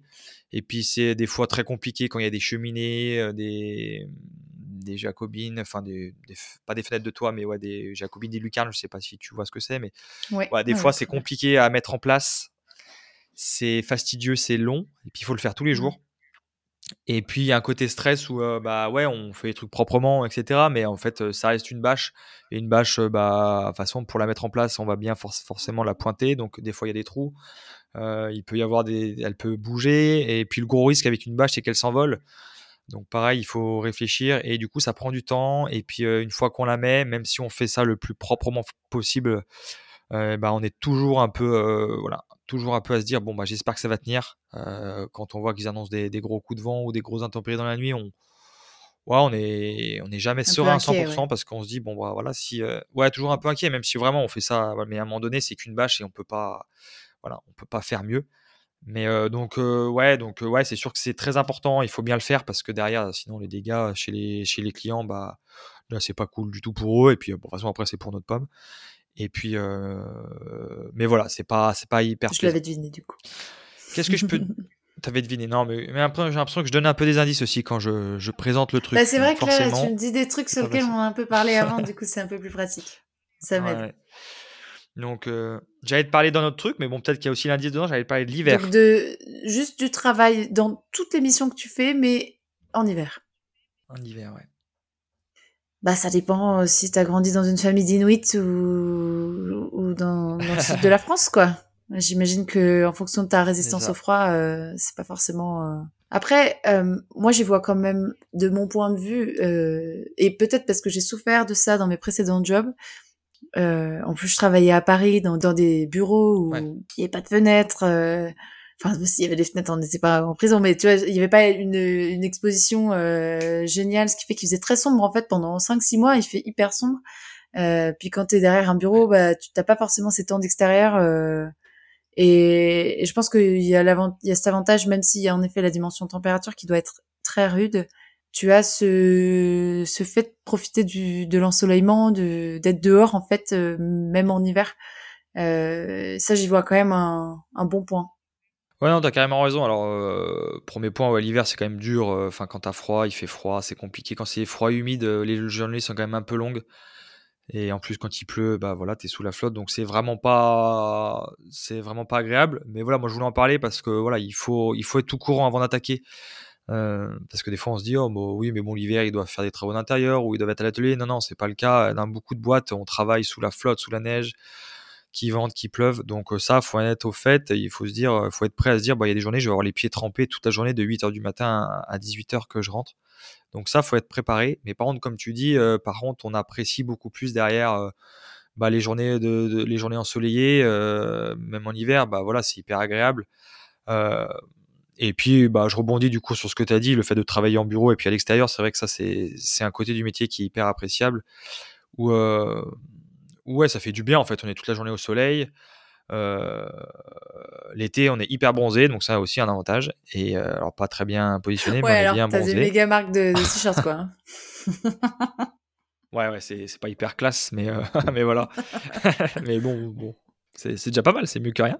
bah oui, c'est Et, clair. euh, et non, et oui, voilà, c'est quand même c'est cet aspect euh, profiter quand même de, de l'air. Et puis on travaille aussi sur les toits, donc euh, bah, on a au moins une belle vue ou une vue en hauteur, et ça aussi c'est bien. Donc voilà, il y a des aspects négatifs l'hiver, mais par contre on travaille en extérieur, et puis dès qu'il y a un brin de soleil, et bah, et ben on le prend volontiers, et, et du coup, du coup c'est hyper agréable. Ouais, ouais, c'est, c'est en effet, je pense, un des, un des gros points forts de ce, ce métier-là, mais c'est aussi un des gros points faibles. Après, tu peux te dire, ah, bon, allez, je, je vais faire euh, ça dans des, dans des régions où le, le taux d'ensoleillement est mieux que, euh, que dans d'autres. Euh, même si au final, tu vois, quand on regarde un peu le- la répartition des, euh, des entreprises de charpente en France, il y a une grosse concentration en Normandie, en Bretagne. Donc, on aurait tendance à penser Ouais. que, enfin, c'est pas les meilleures météos. Mais bon, il faut, faut croire qu'il y a un attachement au savoir-faire euh, dans ces régions-là qui est peut-être un peu, un peu plus fort. Mais en tout cas, euh, ouais, grosse, euh, grosse dimension à prendre en compte. Pour euh, aller sur un côté plus palpable, même si le métier de Je vois, charpentier je est très vois. palpable, Bien sûr, ouais. c'est super important aussi, hein, dans tous les cas, de, de, de, savoir euh, combien Ouais, tu gagnes euh, potentiellement dans un métier euh, à, à l'entrée et à la sortie pour, pour se projeter, hein, pour savoir si tu vas pouvoir t'acheter une sûr. Ferrari ou si tu vas, rien, tu vas rouler en Clio toute ta vie. Je rigole. Attention Noémie, je roule en Oh Clio. hein. mince. oui, mais euh, Cli- Clio 4, Clio 5, tu vois, la, la dernière option sport GTI, c'est ce que tu veux, non? Ouais, ouais, bah 5 moins 2, ouais. Et puis sans option. hein. Bon alors du coup, combien ça gagne un charpentier? En, en début, en fin de carrière euh, Puis j'imagine qu'il y a des statuts aussi, euh, en fonction de si t'es salarié, intérim et tout, ça doit, ça doit être bien différent. Bien sûr, ouais. Euh, bah moi, par, par rapport au salaire, euh, je suis pas sûr d'être très, très, très, comment dire, euh, d'être en phase avec la réalité. En tout cas, je vais plutôt parler moi du côté intérim, mais du coup, ça veut dire que ça va être des salaires qui sont au-dessus de, de quelqu'un qui est en CDI. Euh, moi, je me rappelle en apprentissage, en, en apprentissage, j'ai été payé, j'étais bien payé en apprentissage. Enfin, pour un apprenti, j'étais bien payé. J'étais, je parle toujours en, je vais parler en net, hein, en, en net, ce que tu as sur ton salaire, quoi. J'avais, euh, on travaillait 39 heures, j'avais entre 1000, euh, Ça dépendait des mois, mais entre 1006 et voilà, sur une moyenne, j'avais 1007, 1007 net en tant qu'apprenti. et après coup, oh, j'ai un peu compris qu'on m'a dit, mais après ton CAP, il va être possible que tu sois moins payé que ça. Euh, parce qu'à l'époque, bah voilà, on n'est pas taxé de la même façon quand on est apprenti. Enfin, en tout cas, moi, je n'étais pas taxé de la même façon, donc euh, donc c'est pour ça que je gagnais mieux. Euh, donc voilà, donc ça, ça fait un peu bizarre quand on dit bon bah voilà, en apprenti, t'es payé tant, puis une fois que t'es diplômé et que t'as as, acquis quelque chose, bah tu seras moins bien payé. Donc c'est un peu une phase compliquée. Moi, finalement, ça s'est pas passé comme ça parce que bon après coup, j'ai fait de l'intérim et puis je suis rentré dans une, entreprise euh, qui était en grosse recherche d'employés. Euh, qui fait du chalet de montagne, du gros chalet, euh, bon donc du coup quand même des conditions pas faciles, le froid, la neige, etc. Mais du coup, euh, du coup voilà, j'ai pu obtenir un meilleur salaire. En fait, quand on négocie ces salaires, on parle de taux horaire, c'est ton taux horaire brut. Okay. et à l'époque, voilà, à l'époque le SMIC était à 11, 11 et quelques, 11,50 je crois. Et quand j'ai attaqué dans cette boîte, j'ai obtenu 13, 13 euh, euros brut de l'heure. Voilà, à ça, j'ajoute, tu peux ajouter les, paniers repas qui sont à peu près à 9 ou 10 euros par jour. Et puis dans cette boîte, elle, on payait les trajets kilométriques. ça veut dire qu'elle allait au retour, elle, enfin le, patron nous payait en frais kilométriques. Et c'était un peu plus de 10 centimes du kilomètre, mais nous on faisait beaucoup de routes, donc, donc voilà. Et, on faisait beaucoup d'heures aussi avec cette boîte. Ouais, et avec cette boîte, du, coup, coup, là, je gagnais. sur l'intérim? Ouais, j'étais en intérim, ouais. J'étais en intérim. je devais gagner. Bah, je faisais beaucoup d'heures, hein, mais, je devais gagner 2000, 2005 peut-être net, à peu près je faisais 2005, mais par contre, euh, voilà, euh, honnêtement, euh, je les volais pas parce que je me levais, je me levais un peu avant 6 h Je me rappelle à 5h45. Je me rappelle de ce réveil, tiens. 5h45 et je rentrais entre 19h30 et 20h. Donc bon, c'est 2500 euros, mais tu les voles pas, hein. vraiment, tu les voles pas. Donc voilà. Et donc ça, c'est pas quelque chose de général? Non, c'est pas quelque chose de général, bah parce que Déjà, rien que par rapport au panier, il y a des entreprises qui payent les paniers, d'autres qui payent euh, uniquement des tickets resto. Sur les, euh, sur les déplacements, il y en a qui sont à la zone, donc euh, ça c'est moins avantageux. Le mieux c'est d'être au kilomètre. Donc voilà. Et après pour un, pour un salarié, je pense en CDI, un charpentier qui attaque, il peut, je pense, avoir un 12 euros, un 12 euros brut de l'heure. Et avec ça, plus les paniers, plus un petit peu les, les déplacements, tu peux avoir peut-être 1600 euros net, je pense. 1600 euros net. Euh, ouais. Là, moi, j'étais en CDD et j'avais euh, à peu près net, mais CDD, on te paye aussi, tu as 10% de précarité. J'avais euh, environ 2000 oui, net. donc c'est limite, en fait, si le statut de CDD d'intérim est au final pas mieux payé qu'un format CDI.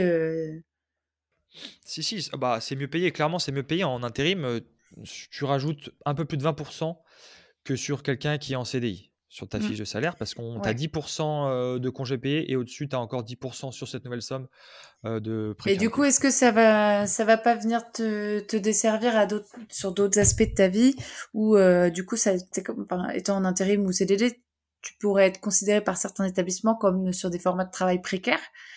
Par exemple, je pense à la banque. Si demain tu as envie de faire un prêt auto, tu as envie de faire un prêt IMO ou quoi que ce soit, euh, si tu es un travailleur en CDD ou en intérim à 24, ça va être beaucoup plus compliqué d'emprunter euh, que sur un CDI. Bien sûr, ah oui, à cet aspect-là qui est, qui est indéniable. Euh, après, je sais, alors moi je suis pas trop dans cette optique-là, parce que je cherche pas forcément à acheter ou quoi, mais je sais que je m'étais déjà un tout petit peu renseigné à l'époque, et au bout de trois ans d'ancienneté sur des contrats intérim, enfin en tout cas si tu arrives à justifier de trois ans d'exercice en intérim plutôt régulier, des banques sont prêtes à te prêter. Alors peut-être moins que quelqu'un, forcément moins que quelqu'un en CDI, mais il y a des solutions. Puis y a après, le gros avantage de l'intérim, c'est cette liberté. Et puis il y a la pénurie des charpentiers, bien sûr, enfin, et puis de tous les métiers du bâtiment. Mais, mais donc, c'est l'avantage, c'est qu'il y a en fait, il y a tout le temps du boulot. Si tu veux travailler, en tout cas actuellement, hein, et depuis trois ans, il y a tout le temps du boulot. Euh, très facilement. Et puis l'avantage d'intérim, c'est que tu es libre en fait. Donc en fait, tes congés, tu les as comme tu veux, tu les poses quand tu veux. Après, l'inconvénient, c'est quand tu poses, t'es pas payé. Mais mais il y a cette notion de liberté qui moi me plaît Et beaucoup. puis il y a aussi l'option, donc qui est peut-être aussi un autre moment dans, dans, ta carrière de charpentier où tu peux lancer ta boîte. Et donc là, euh, ce sera encore un autre, euh, un autre schéma de rémunération, euh, mais euh, le format entrepreneuriat peut te permettre, de, oula, 1, 2, 3, peut te permettre de débloquer d'autres niveaux de salaire euh, potentiellement en fonction de la réussite de ton entreprise, quoi. Ouais, ouais, il y a cette possibilité-là. alors moi, là-dessus, je peux pas te dire parce que c'est pas quelque chose que j'ai fait. mais il y a cette possibilité-là de, de, de, monter sa structure. après, pas facile quand même. Euh, L'inconvénient de, de, charpentier, c'est comme je t'ai dit, euh, c'est difficile de travailler tout seul. Il y a encore quelques charpentiers qui travaillent seuls, mais vraiment, euh, c'est dur parce qu'il y a plein de tâches où tu perds du temps, ou euh, où c'est compliqué quand même d'être seul.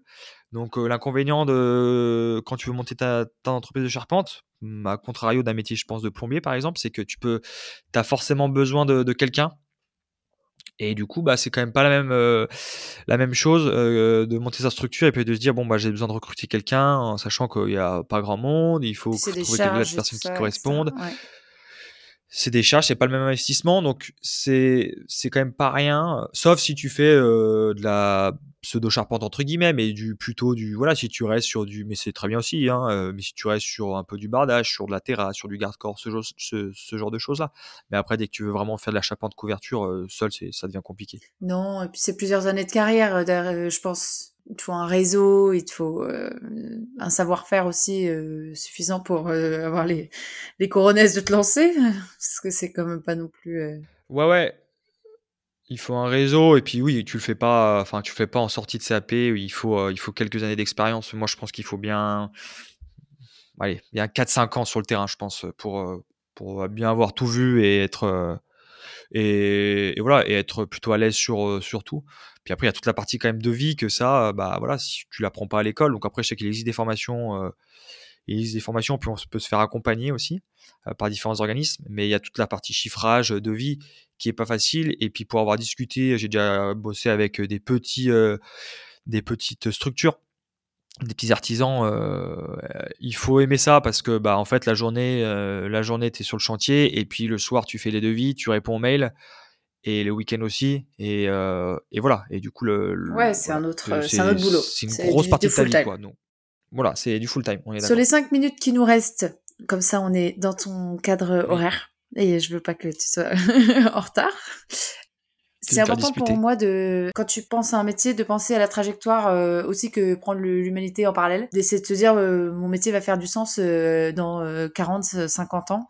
Du coup, quand tu, tu regardes ton, ton plafond dans le noir, le, enfin non, ta charpente, pardon, dans le noir le soir, est-ce que, est-ce que tu t'imagines qu'elle va survivre au choc climatique des, prochaines décennies. Et toi, tu penses que le, le, métier de charpentier, en fait, il, va ressembler à quoi, genre, en 2050 Eh bah, bah, ça dépend de, de ce qu'on va avoir comme conséquence. Euh, S'il y a d'autres partout, ce sera pas la même, je sais pas.